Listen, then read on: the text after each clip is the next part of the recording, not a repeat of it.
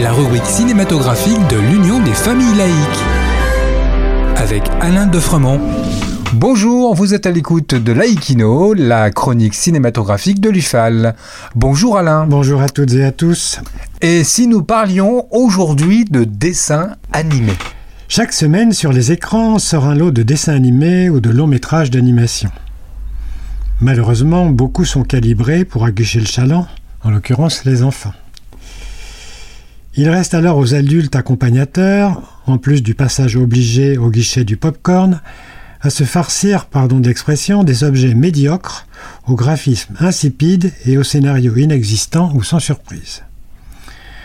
Même les enfants, vous savez, pour peu qu'ils soient habitués à être spectateurs des salles obscures, ne s'y trompent pas. C'est la raison pour laquelle je voudrais vous présenter aujourd'hui ma sélection de trois films d'animation que j'ai eu l'occasion de voir avec une enfant et que nous avons particulièrement aimé. Ce sont donc des exceptions Non, j'avais eu l'occasion dans une précédente chronique de vous parler notamment des réalisations de Michel Oslo, Kirikou, Dilili à Paris, ou de Rémi Chaillet, Tout en haut du monde, Calamity Jane. Mais pour l'heure, je vais commencer par Zarafa, une réalisation de Rémi Besançon, sortie en 2012.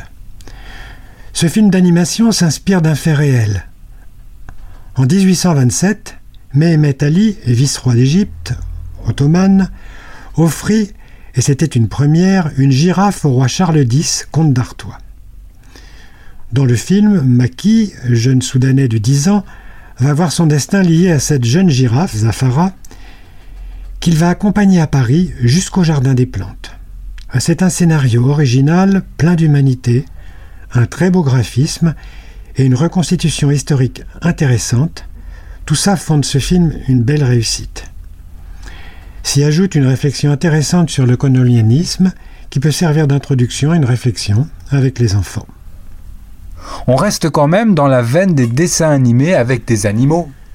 Mais pas dans ce second long métrage animé, Le sommet des dieux.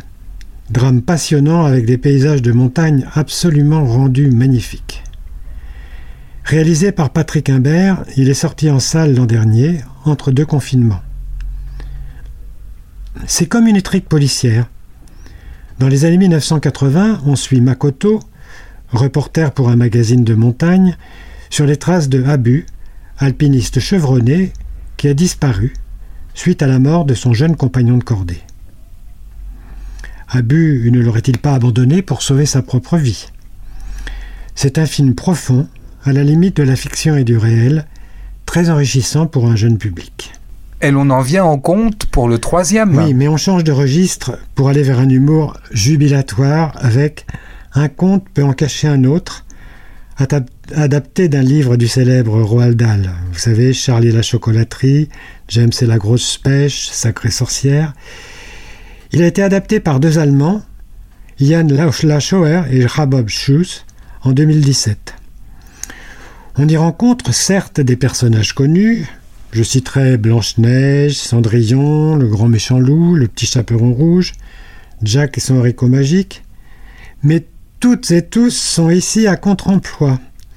C'est délicieux, malicieux et très intelligent. Si vous le voyez avec des enfants, observez leur réaction d'étonnement. Merci Alain et à bientôt.